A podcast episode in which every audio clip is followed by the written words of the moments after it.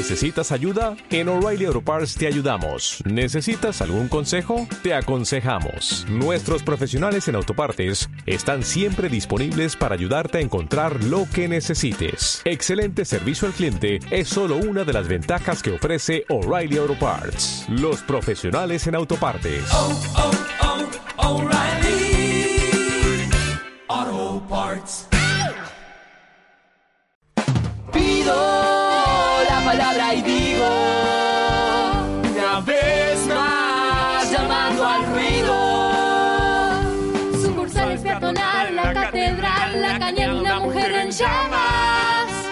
En Córdoba cualquiera. Patrulleros, merodeo, código de falta. Pido la palabra y digo una vez más llamando al ruido.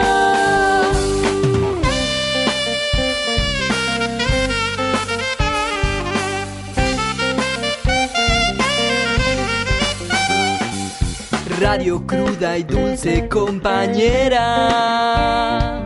poniendo en alto la voz de alerta. Y yo pido la palabra y digo una vez más llamando al ruido.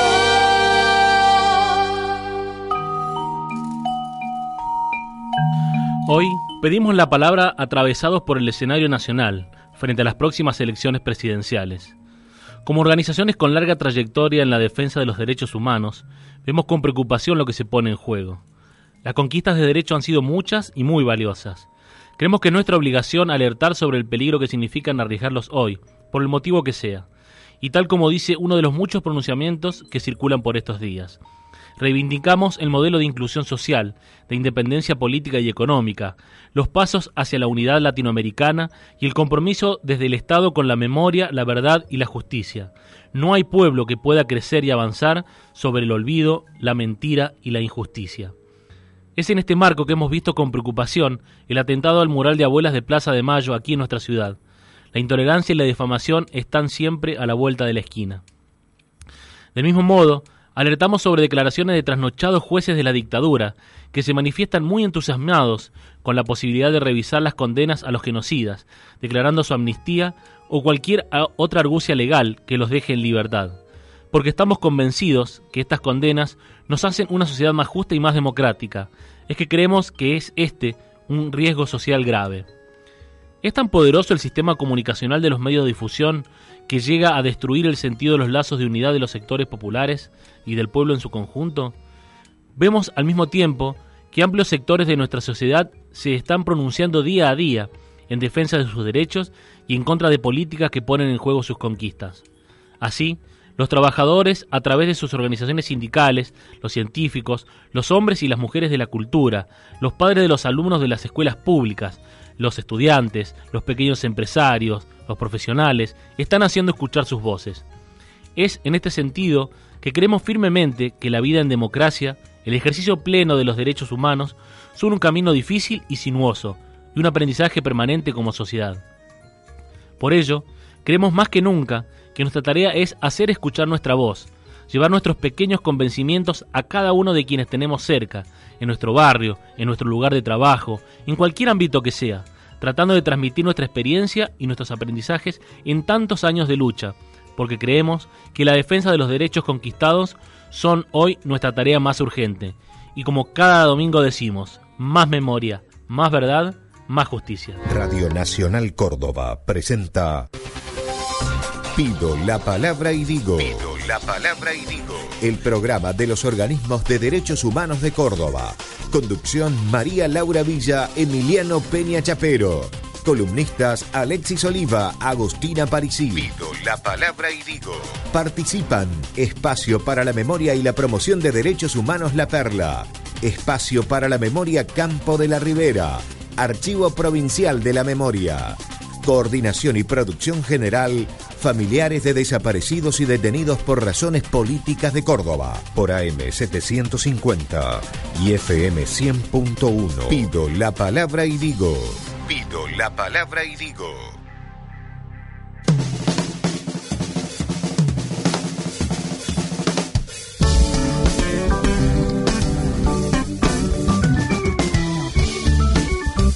¿Qué tal? Tengan todos y todas muy pero muy buenas tardes. Estamos compartiendo con ustedes por la radio pública de Córdoba nuestro nuevo programa. Pido la palabra y digo hasta las 3 de la tarde por AM750, FM 100.1, por internet ah, para todo el mundo. Agradeciéndole a Lisandro Botazo en los controles y puesta en el aire. Muchas gracias por estar allí. Le vamos a mandar desde aquí un eh, enorme saludo a nuestra compañera María Laura Villa porque nuevamente nos ha abandonado, problemas de salud que la aquejan, así que esperamos que descanse, que se recupere y que nos encontremos nada más y nada menos que el próximo domingo, día de elecciones, así que bueno, una- un abrazo para ella, pero sí está a mi lado María del Carmen Torres, a quien ya saludo, ¿cómo le va? Buenas tardes, ¿cómo estás? Buenas tardes a todos los oyentes y aquí estamos un domingo más eh, a, a punto de comenzar mucho material que tenemos para hoy. Así es, un programa un poco más corto. Como ustedes saben, estamos en campaña electoral para este histórico balotaje, que es, eh, o balotaje, para decirlo en castellano, eh, que se va a estar realizando el próximo domingo 22 de noviembre, en el que, bueno, como dice la editorial, eh, hay, mucho en juego, se pone mucho en juego. Eh, vamos a intentar durante el programa conversar con la dirigente gremial Hilda Busto, secretaria del gremio de gráficos y dirigente de la CGT Córdoba, para charlar justamente con ella sobre el significado que tiene las elecciones para los trabajadores, para las y los trabajadores, eh, de acuerdo a las propuestas de cada uno de los candidatos y sobre todo teniendo en cuenta, bueno, los dichos en esta última semana de, por ejemplo, el referente económico, el que ahora supuestamente es el referente económico de uno de los candidatos, diciendo que esperan eh, que la inflación no sea tanta y que las paritarias, por ejemplo, no sean tan necesarias, por lo menos no todos los años, como ya vemos como el discurso de uno de los de los eh, proyectos que se quieren imponer el próximo domingo intentan socavar parte de estos eh, muchos derechos adquiridos en los últimos años. Así que vamos a charlar sobre este tema en el día de hoy. Y porque creemos que los derechos humanos, que son nuestra materia, nuestra razón de ser, eh, eh, tienen mucho que ver en esta en esta elección. Los derechos humanos, en este sentido amplio de, en el que nosotros hablamos, como derechos sociales, culturales, políticos, no solo el derecho a la vida, es que creemos que nuestra voz también tiene que ver con, con lo que va a pasar el domingo de las elecciones. Así es, también en minutos vamos a estar conversando con nuestro compañero eh, Alexis Oliva, que hoy nos va a estar presentando porque se presenta este martes aquí en el auditorio de Radio Nacional. eh, su último libro, su última publicación, y que tiene que ver con algo que ya hemos charlado con él, que, que lo compartíamos cuando fue el homenaje en el espacio para, para la memoria Campo de la Ribera. Eh, la vida, una biografía de Viviana Avendaño, esta militante eh, social, tiene eh, muchas etiquetas, por así decirlo, eh, que, la, que pintan una personalidad avasallante, y el libro se llama Todo lo que el poder odia, y bueno, vamos a estar charlando con, con Alexias acerca de, de Vivi Avendaño y su historia de vida.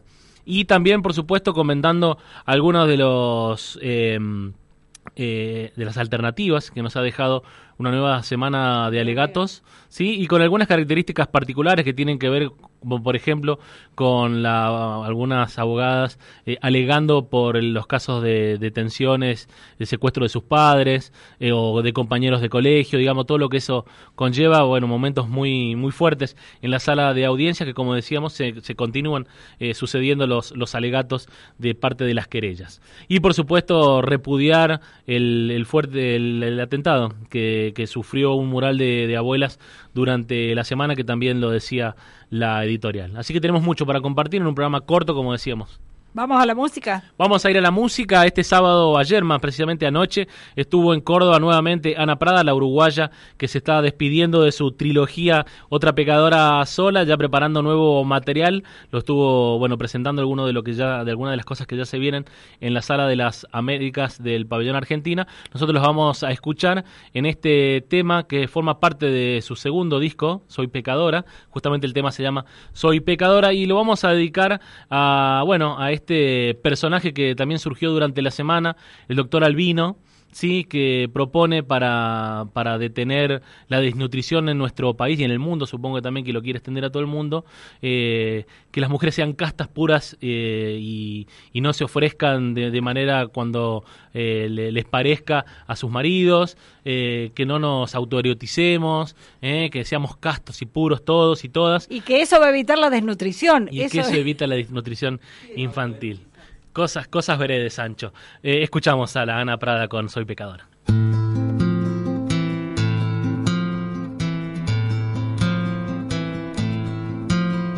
Soy pecadora, los santitos huyen de mi agenda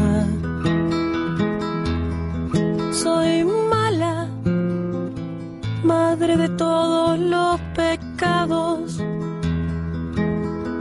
Perra, perra mala. Las velas dudan si a mi altar echarle mano o con la excusa de un soplo dejarme en la oscuridad las velas dudan si a mi altar echarle mano. O con la excusa de un soplidito dejarme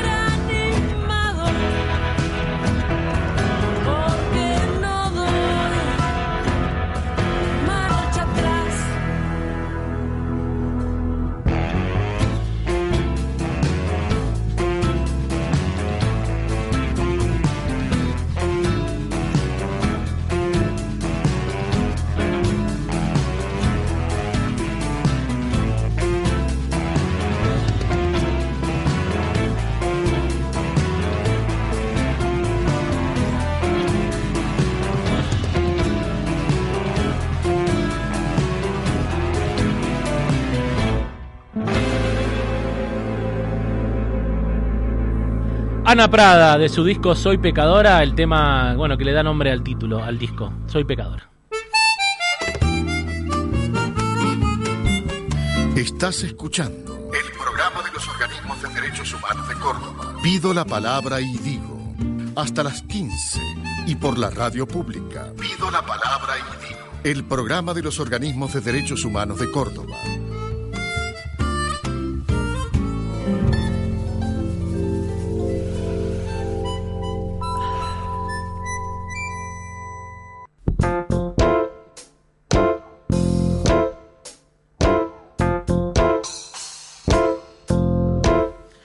Muy bien, comenzamos eh, ya con los contenidos que tenemos preparado para este programa. Vamos hasta las 3 de la tarde por la radio Pública de Córdoba. Y como decíamos, como bien escribía nuestra compañera y productora general María del Carmen Torres en la editorial que iniciaba este programa, eh, hay mucho en juego en lo que va a ser el próximo domingo con las elecciones, eh, sobre todo teniendo en cuenta una gran cantidad, podríamos decir, de, derechos conquistados por parte de los, de los trabajadores, del pueblo trabajador argentina, y que tiene que ver también con un pronunciamiento que realizó hace poco la CGT Córdoba en defensa de las paritarias, el salario y por supuesto el derecho de los y las trabajadores. Estamos en comunicaciones con Hilda Bustos, ella es secretaria general del gremio de gráficos y dirigente de la CGT Córdoba. Hilda, ¿cómo estás? Buenas tardes, Emiliano te saluda. ¿Qué tal?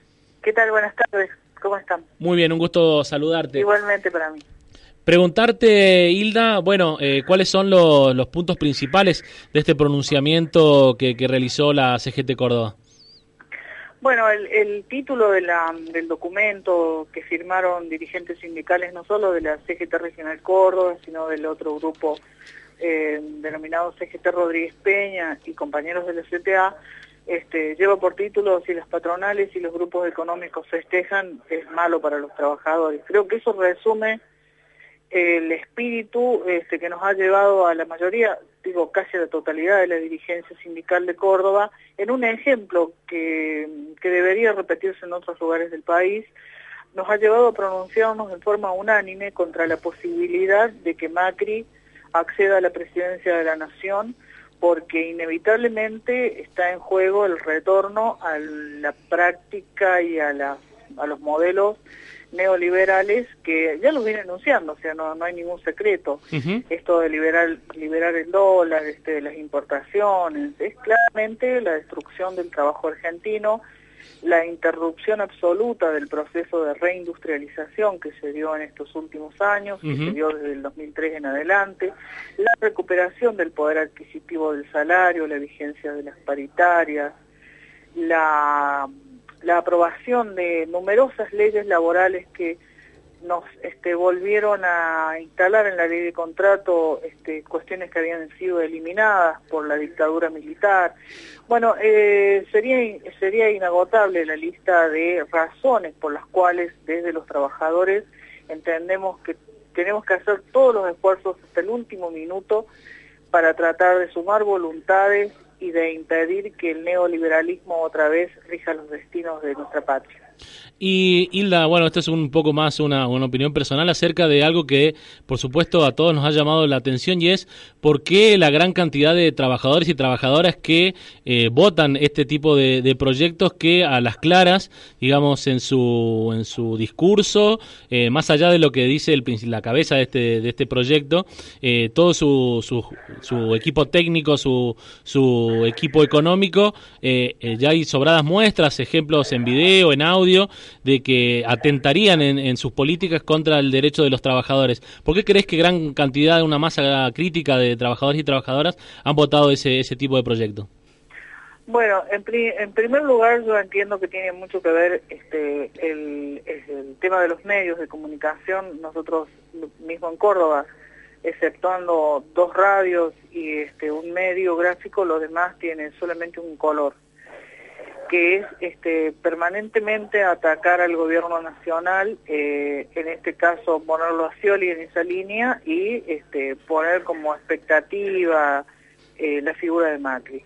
Pero por otro lado también eh, entiendo que hay falta de información, muchos trabajadores jóvenes, creo que en esto nos tenemos que responsabilizar, por un lado los dirigentes sindicales, pero también la dirigencia política, que quizás no hayamos podido, especialmente en Córdoba, porque debemos ser el peor ejemplo de todo el país, en la cantidad de, votos este, que tuvo, en porcentaje de votos que obtuvo Macri, y creo que debimos este, construir espacios políticos donde acumular este, de alguna manera y capitalizar todo lo que se ha realizado en estos años en favor de la clase trabajadora y de los sectores este, este, excluidos que ahora están incluidos es, este, es un fenómeno que quizás no tengamos todas las respuestas nosotros hoy. Lo que sí nos aparece como claro que el discurso de los medios ha calado y que por otro lado también hay una ausencia de construcción y de unificación política detrás del objetivo de que no vuelva a instalarse el el modelo neoliberal en la Argentina. Creo que tendremos mucho más para analizar, pero bueno, hoy nosotros por ahí no nos estamos deteniendo tanto a analizar, sino eh, a trabajar este voto a voto y a estar en todas partes tratando de eh, escribiendo y diciéndole a los compañeros lo que significa esta posibilidad. creemos que eso es lo que hay que hacer, creo que es muy poco tiempo, pero bueno, si todos nos sumamos, creo que lo podemos revertir.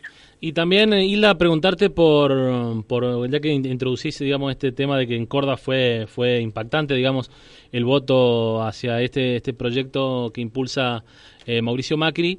Eh, también a, posterior de eso, en estos días hemos visto también cómo el, movimiento de trabajadores, organizado de trabajadores, ha, ha mostrado también una, una, ha dado una señal importante de, unidad para, para evitar que, que, el proyecto se entronice en, en la presidencia y pueda atentar contra los contra los trabajadores. Esto también llamó la atención durante estos, estos días. Sí, este, porque bueno, yo creo que nosotros en Córdoba este, tenemos una tenemos muchas desgracias pero no tenemos una suerte que es tener un grupo un movimiento obrero un grupo de este, dirigentes sindicales que es bastante consciente de lo que significa esto. Y como se habrá visto este, muchos compañeros que han adscrito a posiciones políticas antes que esto eh, han tenido no han tenido ninguna duda de que lo que estaba en juego era muy grave es muy grave para los trabajadores y que por lo tanto había que, hay que unirse en defensa propia. Y en defensa propia es eh, evitar el triunfo de Macri.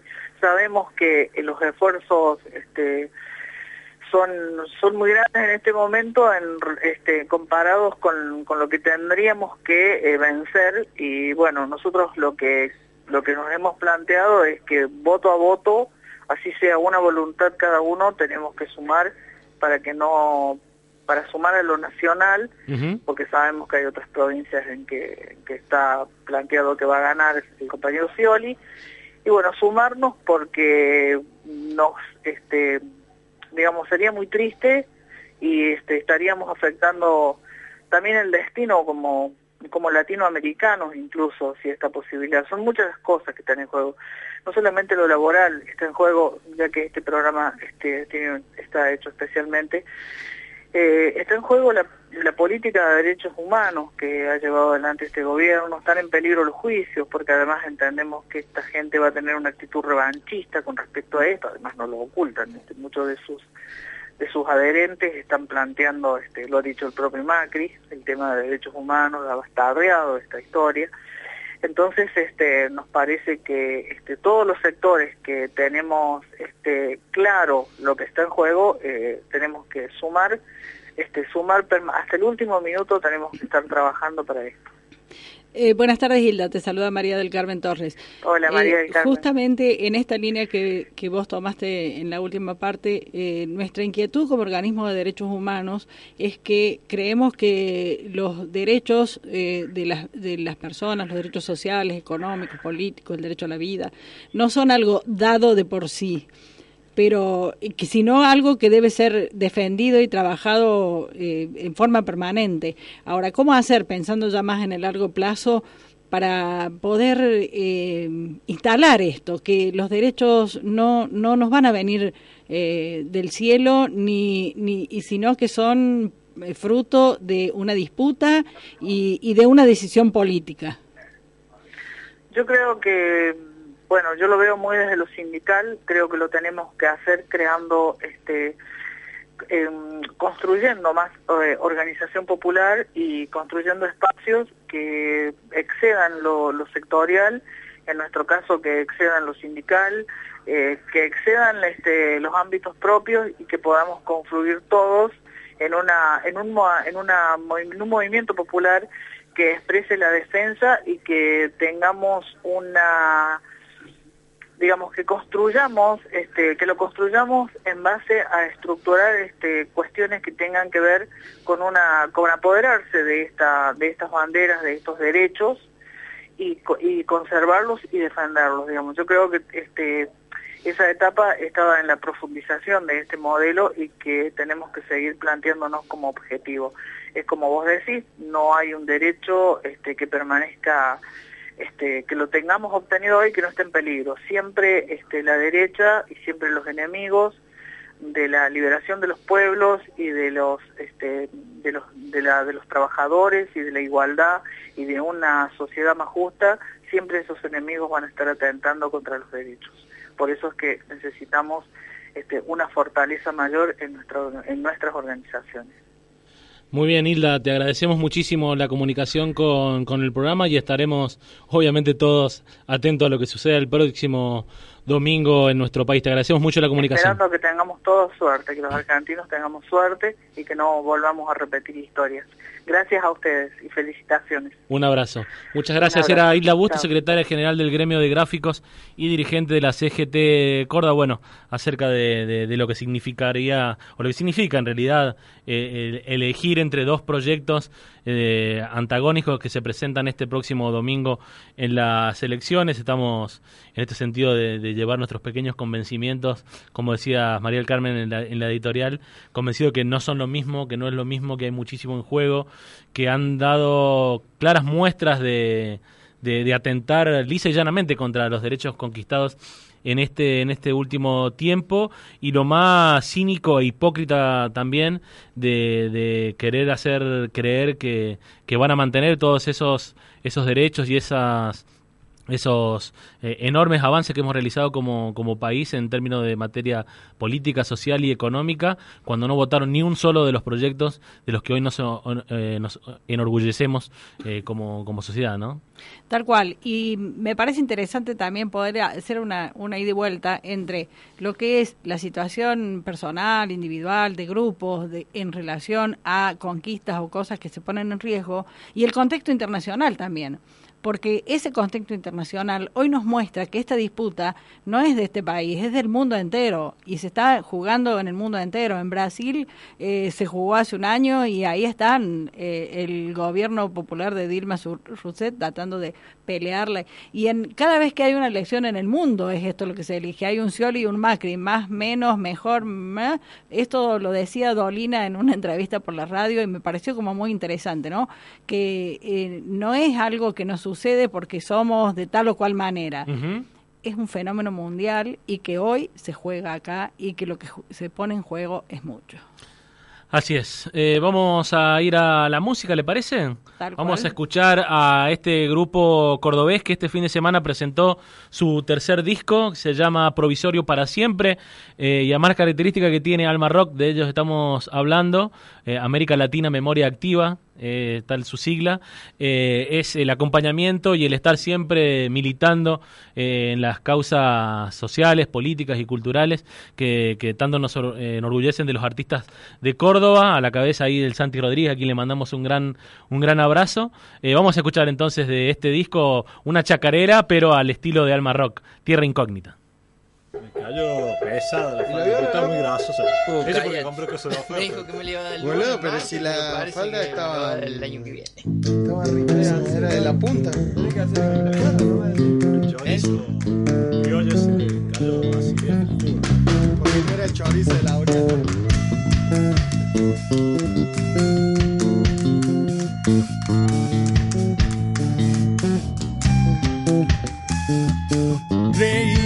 No podía ver, me asusté pensando en nada. Morí, volví a nacer creyendo lo que pensaba.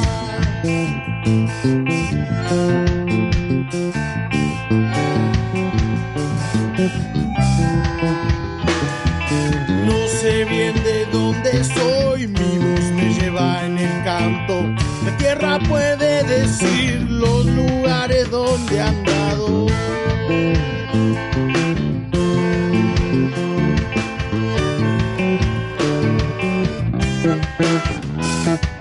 Vivo gritando en canciones las cosas que no he olvidado. Quiero sumarle turito, aunque no soy afinado. Voy a gritar hasta que escuchen mi razón. Voy a llorar por aquello que pasó. Voy a morirme cuando tenga que morir. Voy a vivir cantando para vos.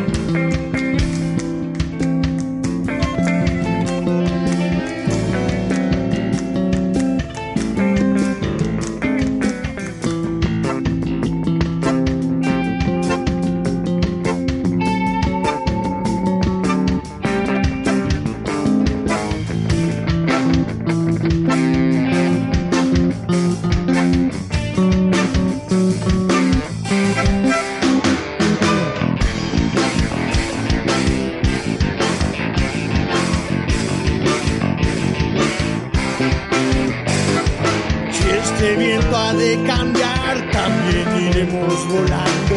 Llevaremos la canción para el que quiera ir escuchando.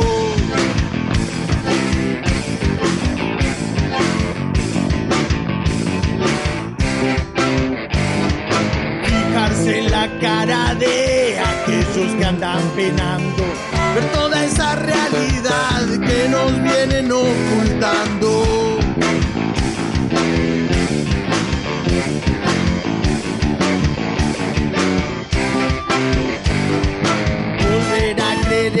Aquello que sentíamos olvidado. Nacer en un solo grito este sueño americano. Voy a gritar hasta que escuches mi razón. Voy a reírme de aquello que pasó. Voy a vivir hasta que tenga que vivir. Voy a morir cantando para vos. Grupo cordobés América Latina Memoria Activa, Alma, de su disco Provisorio para Siempre, Tierra Incógnita.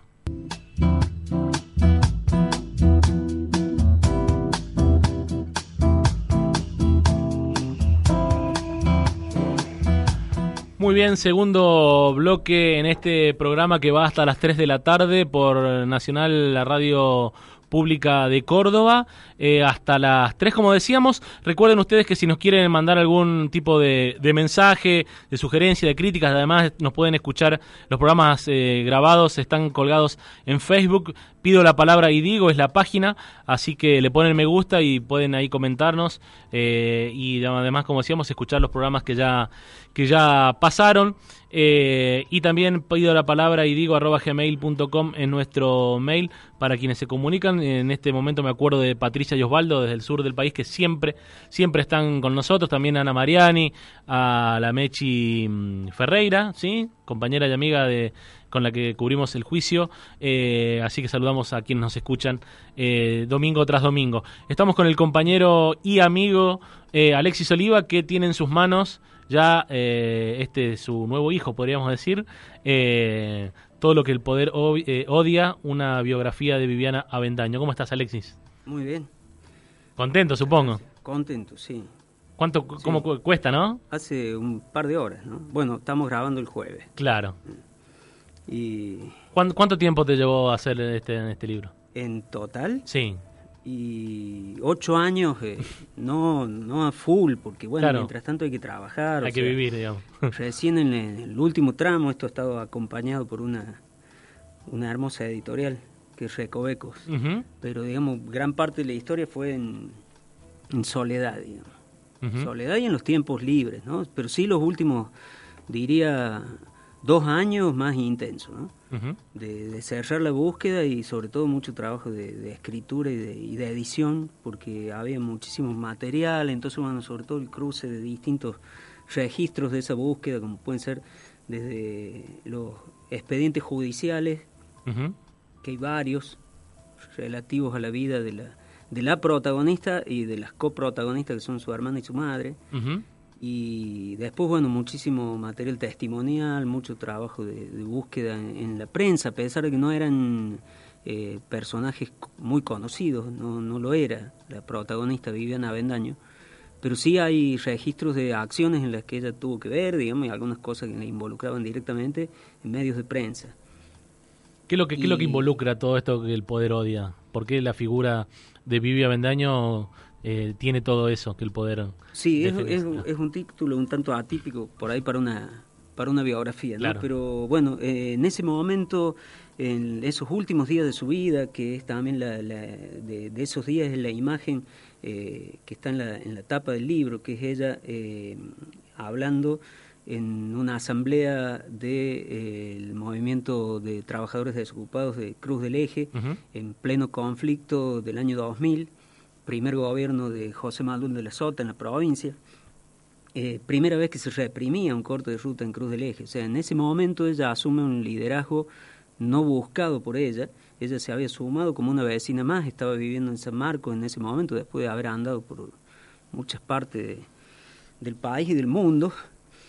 Y, ella asume un liderazgo no buscado en ese, en ese momento. Y, y bueno, en, ese, eh, en esa experiencia de lucha intensa, porque fue una semana muy fugaz, eh, ella de alguna manera está poniendo en acción, poniendo en práctica todas esas luchas que, todas esas militancias que había venido acumulando a lo largo de su vida, desde eh, sus comienzos en, en, el barrio del sur de esta ciudad, de Villa Libertador, en la parroquia de un cura tercermundista que fue Víctor Hacha, es Víctor Hacha, y después eh, en un grupo de teatro, digamos, tremendamente comprometido por los problemas de su comunidad, que el grupo de teatro que se vino desde el- se fue desde el centro de Villa Libertador, se cambió el nombre como grupo de teatro de Villa Libertador y se quedó a vivir ahí, Ujú. a trabajar y a escribir obras con los vecinos del barrio, a, a hacer actuar a los vecinos del barrio y ahí entró Viviana. Teatro Después- comunitario. sí, y esos son los antecedentes de la que va a ser su primera militancia más explícitamente política, que es en la Juventud Guevarista del PRT ERP. Y en, ese, en, en esa experiencia de militancia es que ella cae presa eh, en una acción guerrillera o preguerrillera que podía ser, digamos, era un asalto a una pinturería, pero no para llevarse plata, sino para, para llevarse pintura, recuperar, como se decía en ese tiempo, Claro. para hacer pintadas al día siguiente en homenaje al Che en el séptimo aniversario de su muerte. Ajá. Eh, en eso eh, los toman preso a ella y dos Claro. compañeros que eran mucho mayores que ella. Ella tenía 16 años, 16 años de edad, y estuvo presa cinco años y medio. Eh, le atribuyen ser la jefa de esa célula eh, en una asociación ilícita que tenía por objeto imponer sus ideas por la muerte y eh, por la, por la fuerza y el temor. ¿no? Eso dice el juez Zamboni Ledesma. Es la- presa con causa más joven de la dictadura. Eh, y bueno, y cumple su condena parte en la cárcel de Barrio San Martín, mientras eh, se producen los los treinta y tantos asesinatos de del 76, y Vivian está ahí, en ese pabellón de donde se llevaron seis mujeres para matarlas, el pabellón 14. Después las trasladan a Villa Devoto y en Villa Devoto es una de las que, porque venían de Córdoba y, y eran lo suficientemente aguerridas como para haber sobrevivido a la represión de Menéndez, ya de entrada le pusieron el, el mote de las irrecuperables. ¿no? Entonces, bueno, y así fue. Eh, tenían razón esos represores porque cuando ella recupera la libertad inmediatamente comienza de nuevo a, a militar, aún en la propia dictadura, asistiendo a los presos políticos que habían quedado adentro y a los familiares de las víctimas, primero en la Liga por los Derechos del Hombre, bueno, y a través de la Liga se vincula con el Partido Comunista. Y ahí empieza a militar en la FEDE, porque todavía era joven, o sea, en la, en la juventud del partido. Y después, bueno, va adquiriendo otras experiencias de militancia en los años 90, bueno, en el Partido Comunista también. Estuvo en Se Rusia. a Buenos Aires, estuvo, eh, estando en la FEDE, la mandaron a, a estudiar a la escuela de Comsomol, donde iban los revolucionarios jóvenes de todo el mundo. Ajá. Y después, bueno, ella eh, va formándose como educadora popular. Eh, es- participa en una experiencia muy interesante de educación popular en torno a la revista América Libre. Y, y mientras tanto ella se asume su identidad sexual como lesbiana, pero además como lesbiana militante, feminista, digamos, eh, completamente militante. afuera del placar, como se dice por ahí. Y, y esto lo convierte, eh, no, no, no se queda solamente con esa militancia, sino que hace una militancia integral, o sea, es lesbiana comunista, pero también es, es piquetera.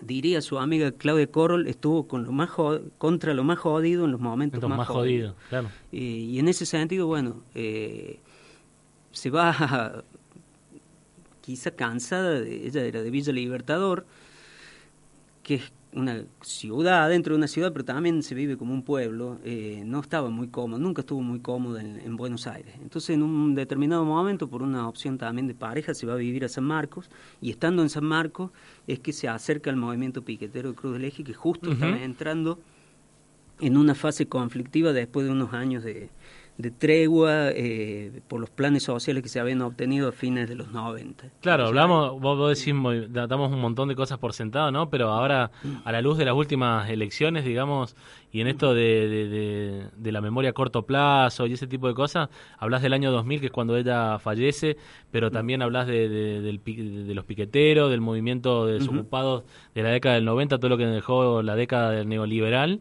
Eh, y ella estuvo allí, digamos, liderando, liderando como decías, eh, no de manera voluntaria, pero sí involucrada, digamos, de lleno con esos temas. Y bueno, es todo eso lo que termina desembocando en el 19-20 de diciembre del 2001. Lo que pasa es que fue tan trágico eso que empañó muchas otras pequeñas, pequeñas, y, pero al mismo tiempo tremendas historias como esta.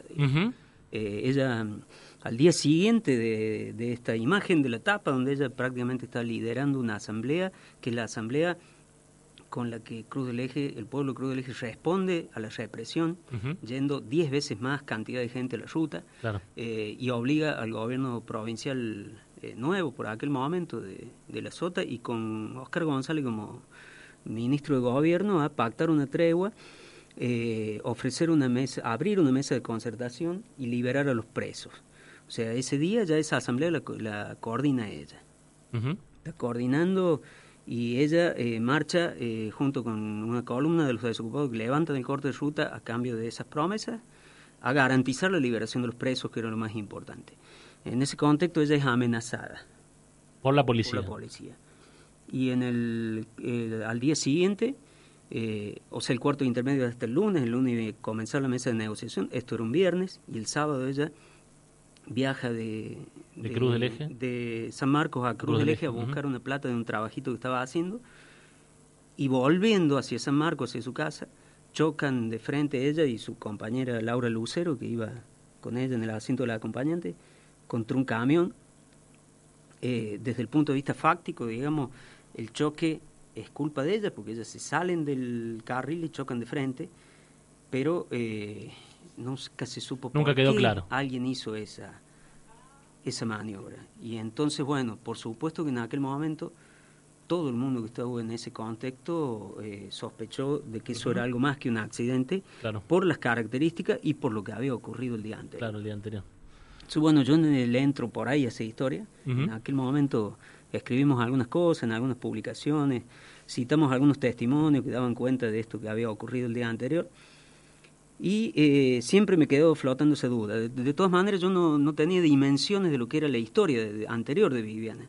Y varios años después, como siete, ocho años después, una persona que la había conocido me cuenta que había sido presa política Y que tenía una y- hermana. Y que tenía su hermana desaparecida y todo lo demás.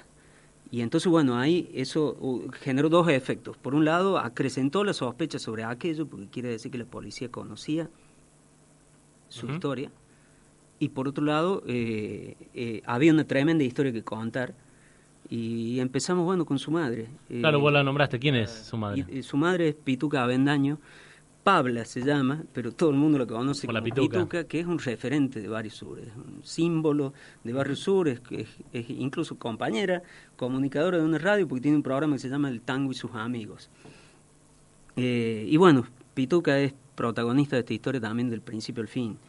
Eh, a propósito de lo que hablábamos recién con Hilda Busto, las conquistas eh, que pueden llegar a caer en términos de, de, de avances en materia de derechos humanos. Ni Ujú. hablemos todo lo demás que involucra la historia de Viviana, porque por ejemplo el tema de la, lo- los derechos relativos a las cuestiones de género, cuestiones de identidad sexual, en aquel momento le generaban un tremendo costo, incluso en el campo de la militancia de izquierda. ¿no? Y, no, y, y ni hablemos en el momento en que ella aparece en ese corte de ruta, inmediatamente le pegan el rótulo de infiltrada por su historia, lesbiana por su identidad sex- sexual. Otra palabra usaban. Sí. La policía y sus amigos para significar esa cuestión. Entonces, eh, lo que pensaba en una de las últimas páginas, si no en la última, eh, escribo ahí que eh, Pituca, como madre, no tiene resuelta la muerte de sus dos hijas. De la mayor, de Juana del Carmen, eh, sabe lo que pasó, tiene una historia, digamos, y es posible que tenga justicia cuando haya sentencia en la causa, en la mega causa La Perla, de la cual es una de las víctimas, pero no tiene un cuerpo. Todavía no tiene un cuerpo. Claro. Que enterrar y, es y- y una visitar. aclaremos que eh, eh, es una víctima que del terrorismo de Estado asesinada en la Perla. Ujú. Juana del Carmen, que también fue militante del PRTR, ella llegó a estar en el partido, eh, la mayor. Alexis, eh, porque hoy es un programa más corto, recordemos que estamos en Sí. campaña electoral. Este libro lo vas a presentar este martes aquí en Radio Nacional. Este Contanos sí. un, poco, un Para poco quienes nos están escuchando Sí. pasado mañana en el auditorio de, esta radio, Ujú. Eh, Entrada libre y gratuita. A las 19 y 30, entrada libre y gratuita. Eh, esto hay que destacarlo, no porque sea la presentación de este libro, sino porque además van a cantar eh, Martín Oliva, Mary Murúa, y van a tocar la guitarra y quizá canten también Galo Oliva y Marcelo Pesota. Eh, va a cantar, eh, ya no es una sorpresa, porque la que me lo contó fue ella, un tango para Pituca, va a cantar un cantor muy conocido de la música ciudadana que es eh, Miguel Molina. Muy ¿sí? bien. Eh, lo va a presentar eh, una amiga y compañera Mónica Ambort y va a coordinar otra amiga y compañera que es Irina Morán. Muy bien, entonces este martes 19.30 Radio Nacional, así que todos se llegan para la presentación con música y palabras aquí en Radio Nacional. Y por supuesto de Viviana Desde seguir ya, hablando muchísimas todo lo que gracias a podamos. los, a los que a los que vengan a, sobre todo a acompañar a esa madre. Un lujo la presentación, un lujo el evento y me imagino que va a estar firmando los libros, compañero, como buen autor que se precie. Muy bien. Alexis Oliva aquí Quisiera en- ser un periodista que ha hecho un libro digno. Eso sin duda, sin duda. Gracias Alexis. Eh, continuamos en Pido la Palabra. Pido la palabra y digo, el programa de los organismos de derechos humanos de Córdoba. Participan Archivo Provincial de la Memoria, Espacio para la Memoria ex Centro Clandestino Campo de la Ribera, Espacio para la Memoria ex Centro Clandestino La Perla. Pido la palabra y digo.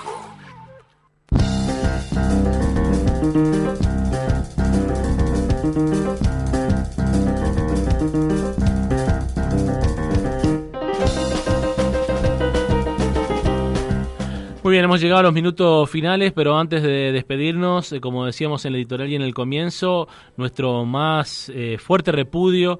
yo en el Facebook puse lácar inmunda, no me salió otro otro adjetivo. eh, como decíamos, como decimos siempre, las abuelas, las madres, los familiares siempre han buscado justicia, nunca revancha. Siempre ha sido en los tribunales federales o en los tribunales de, de cualquier ámbito para encontrar a lo, y juzgar a los responsables de tanto genocidio, de tanta muerte, de tanto dolor.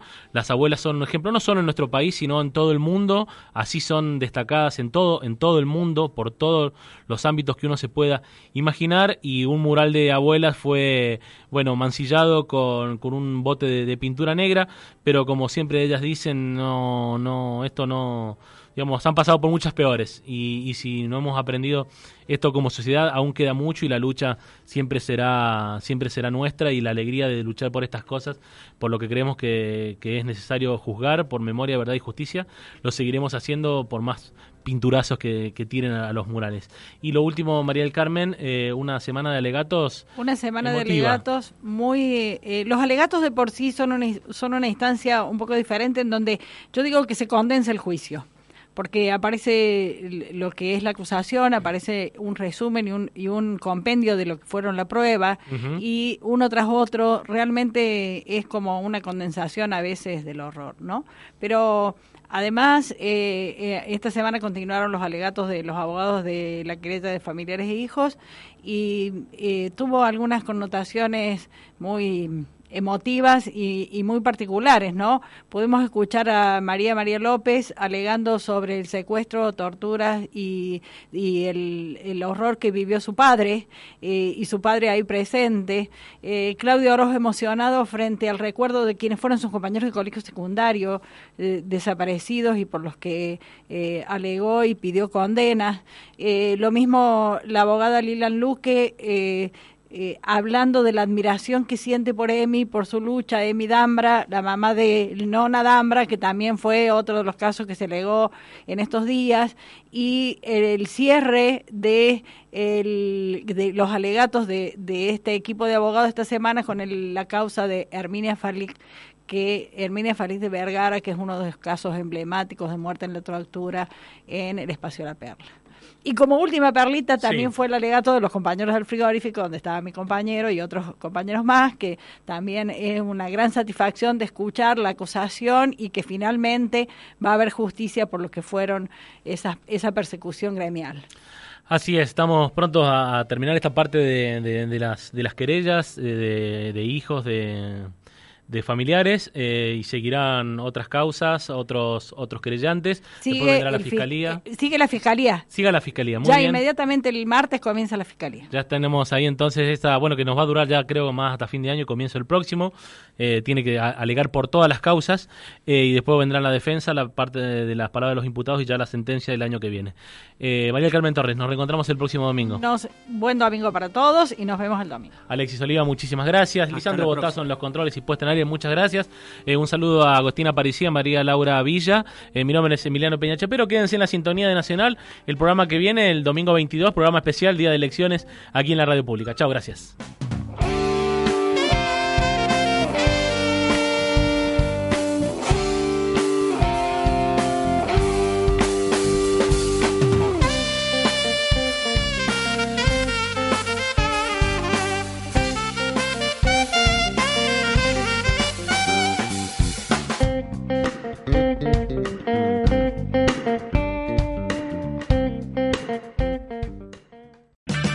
O'Reilly Auto Parts puede ayudarte a encontrar un taller mecánico cerca de ti. Para más información, llama a tu tienda O'Reilly Auto Parts o visita oreillyauto.com.